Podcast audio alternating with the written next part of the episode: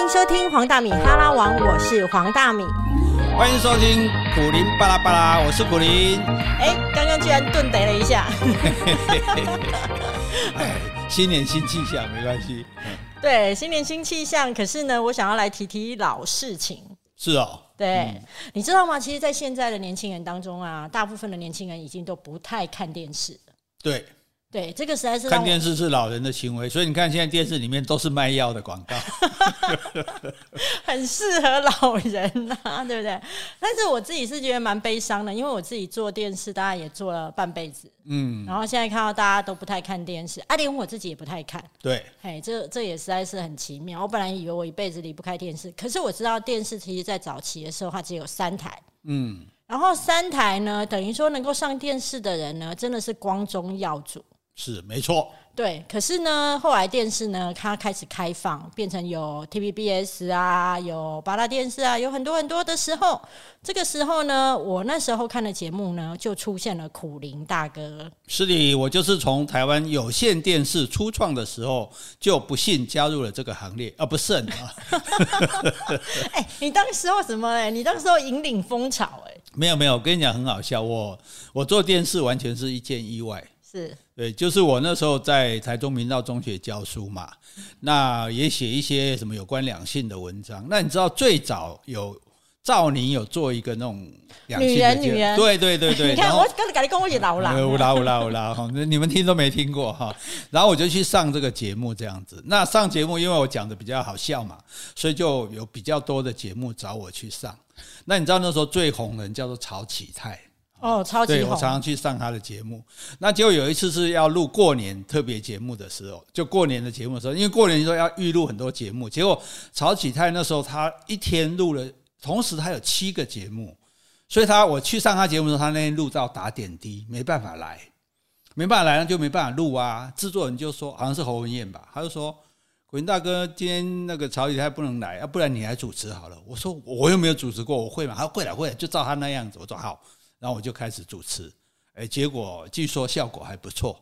然后反正那时候也到处都缺人嘛，他说：“啊，那你那你就来主持一个节目好了。”所以我们就开始做那个苦灵晚点名的节目。因此，我就步入了电视这个行业。哎，我刚刚听你这个故事的时候，我大概有几个感想。嗯，第一，你知道吗？电视台即便到现在，因为我是在新闻部嘛，很多的主播他其实是不敢生病的。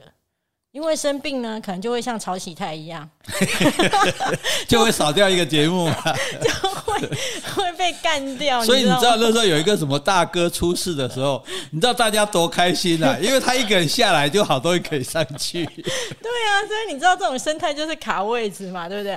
那第二个就是说，哎，机会哦，其实哈不是你准备好的，它是突然就掉下来了。嗯，然后你那时候如果说不要，就没有苦灵王点名。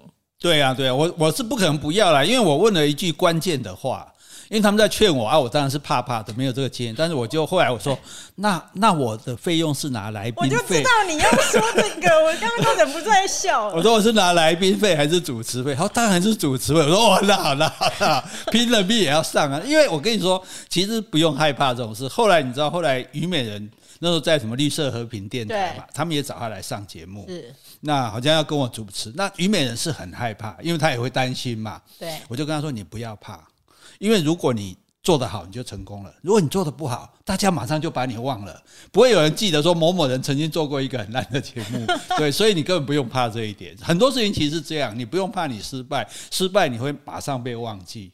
对，但是你成功，你就走上这一步了。”对，可是呢，你刚刚提了一个重点，那我一身为一个记者出身的人，我是不会轻易放过。哦，是是是是，我就惊哈，会惊的。没没没，完了，在这记者，我们都知道嘛，小时不读书，长大做记者。对对对对，我等于不读册啦，你要不然唔办离个不违心。就是要问的是说，你刚刚讲说，到底是拿的是来宾费或是主持费？嗯，啊，这门吼，谢时代。来宾费跟主持费是安怎省？其实我这种，你知道我这个人不一向不把钱看在眼里，但是是放在心里。所以其实我已经不记得，但是我知道大概来主持费是来宾费的五倍啦。五倍？对对对对，所以我那当然就主持嘛，对主持。而且后来我开始主持之后，就说，因为我们那个苦灵晚点名，是因为我在教书嘛，我们比较针对青少年，所以我们开创了台湾电视史上第一个。青少年的性教育节目。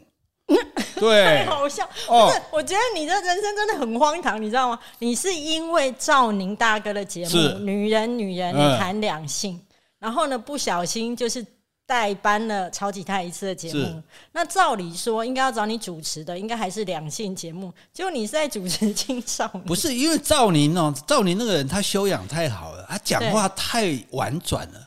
说他现在已经不是完璧之身，打个听不什么什么事情完毕了，对不对？啊，这这这这这处女的处女啊，完全被毙。对，他就很优雅，然后旁边的崔立新也很优雅。所以，所以很多那可是对很多人来讲，对青少年来说，我我想知道的不是那些风花雪月的事，是实际上我亲自碰到，我全身荷尔蒙作祟，搞不同冲脑，我要我要我要怎么办？这样，所以我们那时候当然我们也要做掩护，因为。电视有它的尺度嘛？尺度很小。对，所以我找了郑成杰医师，对我找了什么？这个江汉生医师，找了谢成华医师。你知道我那时候找了四大医师，其实医师讲的哈没什么了不起，我们都知道。对。但是医生讲就没关系。我们讲阴茎哦，好难听哦。医生讲阴茎，但哦，学术专业专业，对不对？专业的分享，为了健康。对啊，所以我们那时候真的造福大家呢。譬如我们告诉大家说，其实啊，这个男生。自慰是一件很好的事情，对身心都会。哦，你讲不行啊，我讲不行，对啊，所以郑郑，但我们讲啊，郑医生在旁边补充作证，他就是他是来帮我们背书的，而且我们就发明了很好的名字，所以我们不应该叫做什么这个自自毒，那时候叫做毒嘛，就是亵渎自己的制度，我们应该叫自不，甚至不要叫自慰，安慰很可怜，叫自乐，自己快乐，对，然后呢，你男。青少年有两种，一种是你自己就会排出来的，梦中排出来的，对梦遗，对那个我们叫做自排。OK，对，如果那你自己去做的。那叫做手手牌，对对，所以这样就很好玩啊，是不是？然后大家就听得很开心啊，所以我们的节目就一炮而红啊。我觉得你真的很不得了哎，你的幽默真的是就是从以前到现在哦 都很持续，而且你很会创造名词，你创造那个名词哈，大家听起来感觉上是幽默，但是其实我发现你有你的人后，就是你把任何事情呢都是用一个比较圆满。然后就是好听一点，让大家都开心，有一种下台阶的方式在做陈述。哎，有这你这样说实在不合我谦虚的本性，不过我也不能不承认，对，好吧，就是这样。没有啦，我是觉得说，我我的我心中来讲，做任何事情就是做，我做什么事也是做为了我开心，然后我做的目的就是让大家开心，对，所以我们就想尽办法让这个事情变得有趣，变得好笑，变得好玩，那无形中大家就会接受嘛。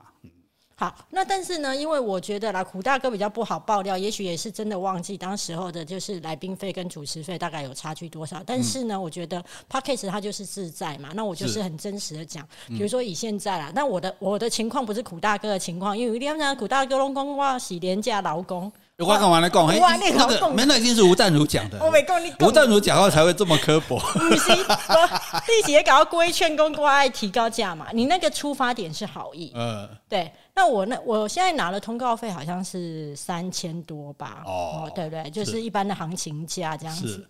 然后呢，可是主持人的价嘛，你刚刚讲说主持人跟来宾差五倍嘛，对不对？现在不是吧？现在的主持人的价码话，大概一集大概。比较有一点知名度，大概三四万嘛。哦，我不晓得你的，因为我不晓得你的通告费那么低，抱歉。我我我是用我的通告费去算的啦，我要走了，我要走。没有，其实其实不是这样。其实我跟你讲，所以人人懒惰有懒惰的好处，因为我是一个很懒散的。人。哎，对，你是，对，我是 very 的 lazy。虽然讲好听叫 easy，其实根本就是 lazy，能不做就不做。能，因为我们家乡，我们东北，我们中国东北家乡 有一句俗话说：站着不如坐着，坐着不如躺着，躺着不如趴着，趴着就舒服了。所以我们尽尽量不做。所以我就。比如说，人家找我去上节目，我就很懒得上，懒得上，或者去演讲，我就懒得去，懒得去，我就给他提高价嘛，嗯，以价质量嘛，这样就希望对方知难而退。可是你知道台湾有一种很奇怪的风气哦，犯贱不是？哎，我们不好这样说了，就是你越贵，他觉得越值得。啊，你占人家贵一点就占了呀，后来来来去看买哦。然后当然因此，可是呢，就因此你就可以把自己的价格提高，但最重要是说。让他觉得说这是值得的，像很多节目第一次找我，我只要一开通告费，对方就啊，那对啊，那家你对要贵啊，那我们要大哥跟也当剩他秀哎，对，我们跟制作人这个问一下这样子，然后问了之后来就是勉强接受，录一集看看。就录了一集之后，他就会接着就会来说：“古大哥什么时候再来上我们节目？”就你让他知道说，我这个东西贵，但是我这个是好东西。对我，我不会说便宜卖给你这样。哦，那甚至说好，那如果录一集是这样，那我们录一次录两集，我们可以打八折，哇，更高兴了。他就觉得他赚到了。然后其实我们也赚到，因为我跑一趟台北也是一趟嘛。对，所以这个其实我觉得重点就是在说，这是一个行销的方式啦。就是我倒不是说故意要这样做啊，但是就造成这个结果，我也没办法。我记得我演讲后来曾经不想讲的，讲到很厌烦，因为一年讲一百场，你知道？我后来说，我说哎，你根本就是一台录音机，对啊，对啊，对啊。可是演讲我自己觉得没乐趣哎，因为为什么？因为你一直在重复自己，你讲的都一样。虽然我有十个题目，可是你还是会一直重复会讲所以讲到后来就是。那个观众什么时候会笑啊？什么时候会鼓掌，都在你的预料之内啊！所以你无趣，对你是在录影带重播，你自己没有进步，嗯，所以我就觉得没那么好玩。我就后来跟他说：“啊，刚刚一场五万，五万人家也要，你一场喊到五万，啊，人家也要，我有什么办法？”所以后来要加油。我后来最后我最后一年我演讲，我就也我就一讲一百场，对就这一百场通通收的钱全部捐给那个那时候还捐给晚晴嘛，他们是对，就全部捐出去，然后我就不讲了这样子。对，其实所以嗯你捐了很多钱，捐钱是我捐钱是很恐怖的事情，因为譬如说我之前在台北之音，那因为有那个罗东圣母医院，我是在圣圣母医院，我的命是圣母医院救回来的，因为我是怎么说宜兰人，因为我小时候病很重，就是我我爸。买我看到我小时候照片，我吃西瓜竟然是吃这样一大片呢、才两三岁就吃那一他的大片，金高价应该今后啊，啊。甲盖落塞啊，哦，安内哦，啊，肠胃炎啊，然后我们的小镇，那三星乡的小镇，镇上就没有什么，晚上都诊所都关了。我妈妈就背着我，客运车也没有，就从三星走到罗东，很远呢，对，大概要走一整夜，很远。对，走到那边，然后到处求人家，就医院都不收，因为说医院说这小孩没救了，所以都不收。那到了圣母医院，因为他们是宗教医院嘛，比较有爱心嘛，就收了我，然后治治了整整一年，才把我救回来。对，那后来罗东圣母医院他们要盖一个重症大楼，在募款嘛，那我就说，我就请那个副副院长，是姓傅的傅，不是那个 对，然后神父嘛，就是从国外来的神，意大利的神父，我就请他上台北之音的节目来访问。那我就请大家捐款。那我就觉得说，很多人都叫大家捐款，然后自己赚那么多钱不捐，我就说你们捐多少我就捐多少。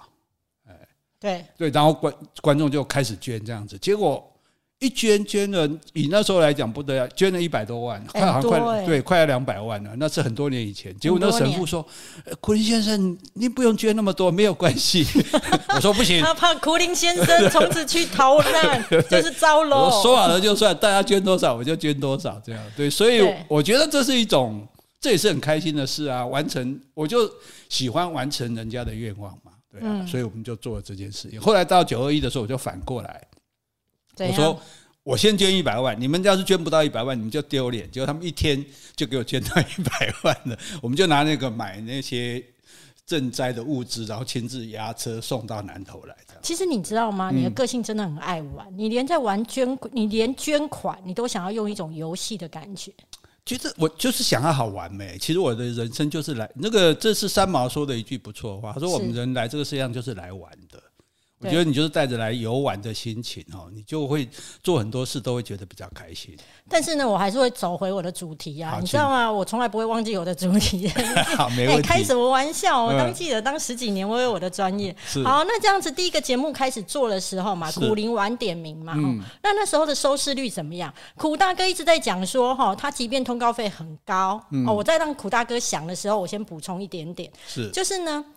他说他通告费很高，可是呢，后来之后呢，制作单位还会打电话来找他。嗯讲真的，绝对不是因为他的帅跟幽默，我讲坦白的，因为我们电视台出身的人都知道，我要不要继续邀这个来宾，是我隔天看收视率。哦，到苦灵那一段的时候，如果暴冲到，比如说超呃从零点三暴冲到零点八，嗯，我们就很确定苦林非常有观众缘。即便苦林大哥那个时候只是在发呆睡觉，没有关系，就代表观众喜欢看他发呆睡觉。然后呢，就可以继续找他。而且呢，我常常是说，你们永远不要怕别人跟你打分数。因为你做任何事情的时候呢，不仅是那一个人在看，主办单位在看，其他人都在看。我们电视圈有一个名言：你今天如果表现的好，不是这个制作单位知道而已，是全台湾的电视台都知道。因为我们共同看的是同一个收视率表，然后一看到苦林那一段爆冲，我们会去调节目，看说到底是谁，谁在那边睡觉，居然有人看，结果发现是苦林，他隔天的电话就会接不完。对。好了，那我们让苦林大哥想这么久，应该已经回想出来了。当时候你的盛况是怎么样？好，我告诉你，这就是我第二个厉害的地方。那你们做谦虚哎？我从来没办法，这我从来不问我节目的收视率，他们他们从来也不跟我讲，因为我觉得我如果问节目的收视率，就会受到收视率的左右。比如说我今天讲到什么主题特别受欢迎，或者我今天讲什么诶比较不受欢迎，然后呢，这时候制作单位或者你自己就想说，诶，那我是不是应该要调整一下？我是不是应该要讲这个东西，或者我不应该讲那个东西？哦，那我觉得说，那我就不开心了啊！喂，我今天来是为了我高兴，我爱讲什么讲什么，对不对？结果今天我为了收视率，我我必须要去。调整自己，我必须要去适应你们，然后适应着适应着，我就没有自己了，所以我从来不管。那你说怎么办？我说很简单啊，只要这个收视率真的不好，人家自然会请你滚蛋；只要收视率真的不好，人家自然不会来找你，那就好了，那就算 不来找我，乐得轻松啊。所以其实这一点来讲，我真的是我觉得这一点，我也我也不知道该不该这样做了，但是误打误撞，我就觉得说，哎，反正。我只要这个，我从我真的到现在为止，我不知道我的任何节目的收视率啊！我也跟他们说，你们都不用跟我讲，好，不管你们自己的事情，好，我我林北 林北的没有讲林北了，我的腿肌腿料啊，对 对对，不是我就是要照我的方式这样子。当然，你你可以来跟我商量说，哎，我们可以改改变什么方式，或者用什么怎么做法，因为电视毕竟是一种团队的那个嘛。但是呢，你就不要跟我说，因为收视率我们要怎样怎样。对，所以我觉得这是我很开心的地方。我所以打就是说，就像你们这些辛苦的电视工作人员，你们在那边打仗，然后我在这边乘凉，真是不好意思。我补充一个问题啊，因为我觉得其实哈，听众哈听这一集哈，一定是回味到过去很多的时光啊哈。但是呢，呃，我觉得一定不过瘾。是。那我待会还会再来录一集啊。但是我先问最后一题，是我的好奇，因为其实哈，包含了康熙来了，其实很多来宾他们不仅会关心自己的收视率，是。他们还会去调出那一段，他当时他讲了哪一个笑话？对，他要打算说呢，再去其他节目做。那我现在知道，其实你是不会去看那个收视率。那请问你会看自己主持的节目吗？啊，我也不看自己的节目，很抱歉，这个这一点我也很对不起，我实在太不敬业了，因为因为这样那没晒了，因为就我我路过了，我在看很奇怪啊，所以我你用每调整一下，跟我这里对接的角度看开看 N 档。我要给我们知道，我们自己不是以外貌取胜的，所以所以我觉得这个，所以这所以你知道我为什么那么开心？所以这个这是符合我们庄子的精神，就是自由自在。对对，所以我也。不会去说哦，看节目然后觉得哎，我这样不好看，或者我怎怎么表现不？我最多就是我妈妈，我妈说哎，你电话去电视头毛吹了不好，爱吹哦，该吹开后，吹开管了哦，好好好啊，我听了也就算了这样子，所以也就算了，对对，当然就算了，我要管他，真的很孝顺，对我管他头发，我就我可是我有吼吼吼啊这样，所以所以我唯一会知道这个我的电视节目的反应的就是我妈妈，而我妈妈只对我的外表有反应。因为他对我讲话的内容，他没有一，他没有什么觉得反应的。因为记者曾经就问他说：“啊，你儿子口才这么好，你你你觉得怎么样？”他说：“嗯，阿姨的我别公公，我的青菜听听。”所所以所以我也不不 care 这个，我觉得也没必要这样。当然，有些人我觉得努力这样做的人是好的啦，因为他要在那个生态生存嘛。但是其实有一个心态，就我一直觉得我是电视界的圈外人，我一直没有觉得我是所谓什么。演艺界的人啊，说电视圈的人，所以我我一直觉得，我一直是用玩票的性质在做的，所以我就没有那么的在意他啊。可能因为没有那那么的在意他，反而比较能够自在的发挥自我啊，所以就就就不错吧。所以人生你看，有时候不一定要那么 care 嘛，是不是？这样我们可以下一个光明的结论了嘛？可以，就是呢，很多时候呢，我们其实在这一辈子，在大家在就是念的书当中，在教我们如何得到。但是呢，苦大哥呢，其实在隐隐约约当中，是教我们如何不去看。以及放下，当你能够不去看以及放下的时候，你可能会做得更好。胡大哥，这个结论可以吗？对，但是最重要的是你要有强大的实力。OK，谢谢大家，谢谢，拜拜。